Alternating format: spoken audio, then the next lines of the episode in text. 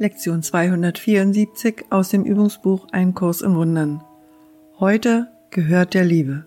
Lass mich ohne Furcht sein. Vater, heute möchte ich alle Dinge so sein lassen, wie du sie erschaffen hast, und deinem Sohn die Ehre geben, die seiner Sündenlosigkeit gebührt, die Liebe eines Bruders zu seinem Bruder und zu seinem Freund. Dadurch werde ich erlöst. Dadurch wird auch die Wahrheit dort einkehren, wo Illusionen waren. Licht wird aller Dunkelheit ersetzen, und dein Sohn wird erkennen, dass er so ist, wie du ihn schufst.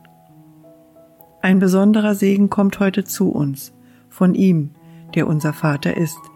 Gib ihm diesen Tag, und es wird heute keine Furcht geben, weil der Tag der Liebe hingegeben ist.